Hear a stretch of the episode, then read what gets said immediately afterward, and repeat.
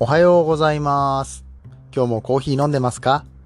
コーヒー沼で泥遊び、パーソナリティの翔平です。今日は10月の15日木曜日でございます。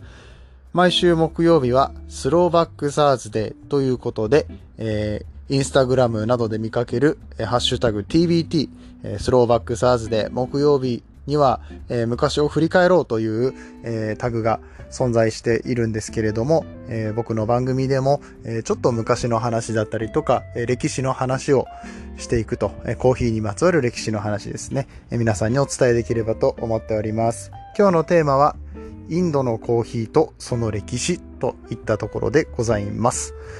この番組は毎日10分間、コーヒーは楽しい、そして時には人生の役に立つということを知ってもらい、リスナーの皆さんを広くて深いコーヒー沼に引きずり込んでいくことを目的としたトークラジオとなっております。まずはじめになぜインドなのかということなんですけれども、ヒマラヤさんのリスナー分布を調べてみました。僕の番組がどういう方たちに聞かれているのかという統計を見ることができるんですけれども、1位は日本ですね。圧倒的に日本人が日本、日本人かどうかわかんないけど、日本から聞いてくださっているんですけれども、なんと2位がインドでして、これ2位っていうのが実は同率でもう一つ国がありました。それがオーストラリアだったんですけれども、オーストラリアは多分、吉永家のご夫婦とか、寿司かなさんご夫婦とか、あたりが聞いてくれてるのかなと思うんですけど、僕、インドの人知らないんですよね。でこれちょっと誰かわかんない。誰か、あのもしね、あの、名乗りを上げてくれたら、あの、嬉しいんですけれども、まあ、インドの方僕多分知り合いいないと思うし、もう、寿司かなさんと吉永家が2組で同率2位ってことは、おそらくインドの人1人やから、もうインド実質2位やんってなって、それはちょっとインドの人大事にしなきゃいけないなということで、インドのお話をしていこうかなと、えーそういったところでございます。で、皆さんどうですかね？えーインドっていうと、コーヒーより紅茶のイメージが強くないですか？まあ、実際、紅茶の消費量っていうのは、インドが一番ですし、生産量に関してもインドが一番なんですよ。あの、アヘン戦争って昔ね、19世紀頃に起こ、19世紀だっけ ?19 世紀ですね。えっ、と、イギリスがこの紅茶を輸入したくって、インドから。で、あの自分のところお金が出したくなかったから、えお金じゃなくてこう、アヘンを、えこう、交換するみたいな感じで貿易に出して、まあ、アヘンって言ったら、え麻薬ですので、えそんなものをちょっとなんで送ってくれるんだっていうことで戦争になったあのアヘン戦争ですけど、まあ、これが19世紀の話なんですね。で紅茶っていうのは19世紀ぐらいから栽培されて、え盛んになっていた感じなんですけれども、実はコーヒーはもっと、え古くてですね、17世紀頃から、えインドで飲まれていたということです。紅茶よりコーヒーの方が古いんですよ、歴史がインドの中で。意外でしょ？どのようにしてインドにコーヒーが伝わったかという話なんですが、まず、コーヒーの発祥の地と言われているのがエチオピア。で、コーヒーが広く、え広まっていった場所っていうのがイエメンっていう国で、まあ、これがあと場所的には近くて、エチオピアはアフリカ大陸のうんと地図で言うと右端ですね、右上の方にあって、で、右上って、あれだよね、東えっ、と、な、北東っていうの、北東あたりにあって、で、その海をちょっと挟んで、えーユーラシア大陸に続いていくんですけれども、そこら辺のアラブの国の中でイエメンっていうのがまあめちゃめちゃ近いんですよ。えー海を渡るとはいえとても近い、えー国なんですね。そのあたりからさらにトルコの方、えー旧オスマン帝国の方に、えー広まっていき、ヨーロッパの方にも伝わっていったというような形でコーヒーが伝播していったんですけれども、そんな中、1600年代に南イエメンに巡礼に旅に行ったインド出身のイスラム教聖者、ババブータンさんという方が、えーコーヒーに出会って、これはインドに持って帰りたいと。もうインドでも飲めるようにしようっていうことで、えーイエメンからえモカっていう港があるんですけれども、そこから、えー7種類のコーヒーを持ち帰ったと。インドに持ち帰ったわけなんです。で、7種類のうちの1つが、えうまいこと発芽しまして、えその種から、えどんどんとコーヒーを増やしていって、インドでコーヒーの栽培が始まったというお話でございます。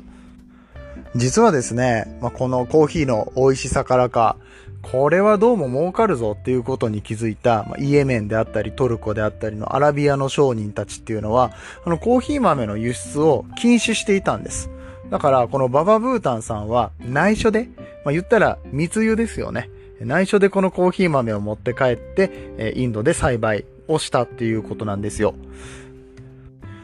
そんな貴重なコーヒー豆ですが、えー、現在の南インドに位置するマイソールというところの、えー、チャンドラヒルというところから、えー、どんどんと広がっていって18世紀に入る頃にはヨーロッパの絵の輸出を想定した大きなコーヒープランテーションが行われるようになりました。このマイソールという場所は今でも有名なコーヒーの産地となっております。で、なぜこのコーヒーがえー、紅茶に抜かれてしまったかと言いますと、えー、コーヒーの木の病気でサビ病というものがあります。このサビ病はもうコーヒーの最大の敵と言っていいぐらいのもう厄介な病気でして、もういろんな国で、えー、大変な騒ぎを起こしております。で、インドでもえ同様にこのコーヒーサビ病っていうのが見つかってしまいまして、えー、まずこの伝染病なんですけどね、コーヒーの伝染病でして、えー空気感染をするんですよ。空気感染するんで、まあ、今ちょっとコロナとかね、話題になってるんですが、あの、エアロゾル的なことですよね。なんで空気で感染しちゃうんで、防ぎようがなくて、畑にもう一気に広がってしまうっていう病気で、えー、で、このサビ病にかかったコーヒーの木は二度とコーヒーの実がならなくなるっていう恐ろしい病気なんですね。それでインドでもこのサビ病が発生してしまいまして、なんと2週間でコーヒー農園が全滅するほど壊滅的な被害をもたらしたということです。コーヒーの生産が、えー、まあ、ここからまた、えー、立ち上げていくのは大変だったので、えー、仕方なく紅茶へとシフトしていったというような感じなんですよね。これ実は、えコーヒーがダメになって、紅茶の栽培を盛んにさせたっていう国が他にもありまして、えこれがスリランカでございます。セイロンティってご存知でしょうか、え、余談なんですけど、え、セイロンティ、スリランカは昔は、え、セイロン王国っていう、え、国でした。今でもセイロン島っていうその島国がスリランカにあたるんですけれども、え、スリランカに関しても同じことが起こったわけです。でも、え、スリランカはもう新しく紅茶を植えることなく紅茶だけでやってるんですけれども、新しくコーヒーを植えることなく紅茶だけでやってるんですけど、えインドはコーヒーを、えまた植えて、えもう一回コーヒーの貿易ができるぐらい、え大きな畑を作っています。どれぐらい大きいかっていうと、実は、えインドってコーヒーの生産量世界7位なんですね。え年間34.8万トンも生産しています。えー、っと、1位がブラジル、2位ベトナム、3位コロンビアって感じで進んでいくんですけど、例えば、えー、っと、ガテマラっていう国、えー、コーヒーで有名で皆さん名前も聞いたことあるし、コーヒーのイメージがある方もいらっしゃると思うんですが、えなんとガテマラは10位なんですよ。えインドと結構な差が開いているんですよね。それぐらいインドってコーヒーの生産量多いんです。現在インドではたくさんのコーヒーが生産されていて、えその中でも、えー、香り高くて美味しいアラビカ種も育てられていれば、え、サビ病に強いロブスターという種類の品種も育てられていて、えどちらもスペシャルティーコーヒーのレベル、えー、めちゃめちゃクオリティのいいレベルですね、のものが生産されている、えコーヒーの大産地であるというお話でございました。そんでインドのコーヒーって美味しいの？っていう話、まあ気になるところだと思うんですけど、普通に美味しいです。えー、結構バランスが取れた感じで、なんかエキゾチックな感じがあるのかなって勝手に思ってたんですけど、まあ、言うても僕はそんなめちゃめちゃインドのコーヒーをたくさん飲んだわけではありませんが、非常にバランスが良くて甘みと酸味がね、えー、ちょうど調和していて、えー、日本人でも飲みやすい味なんじゃないかなと思ってます。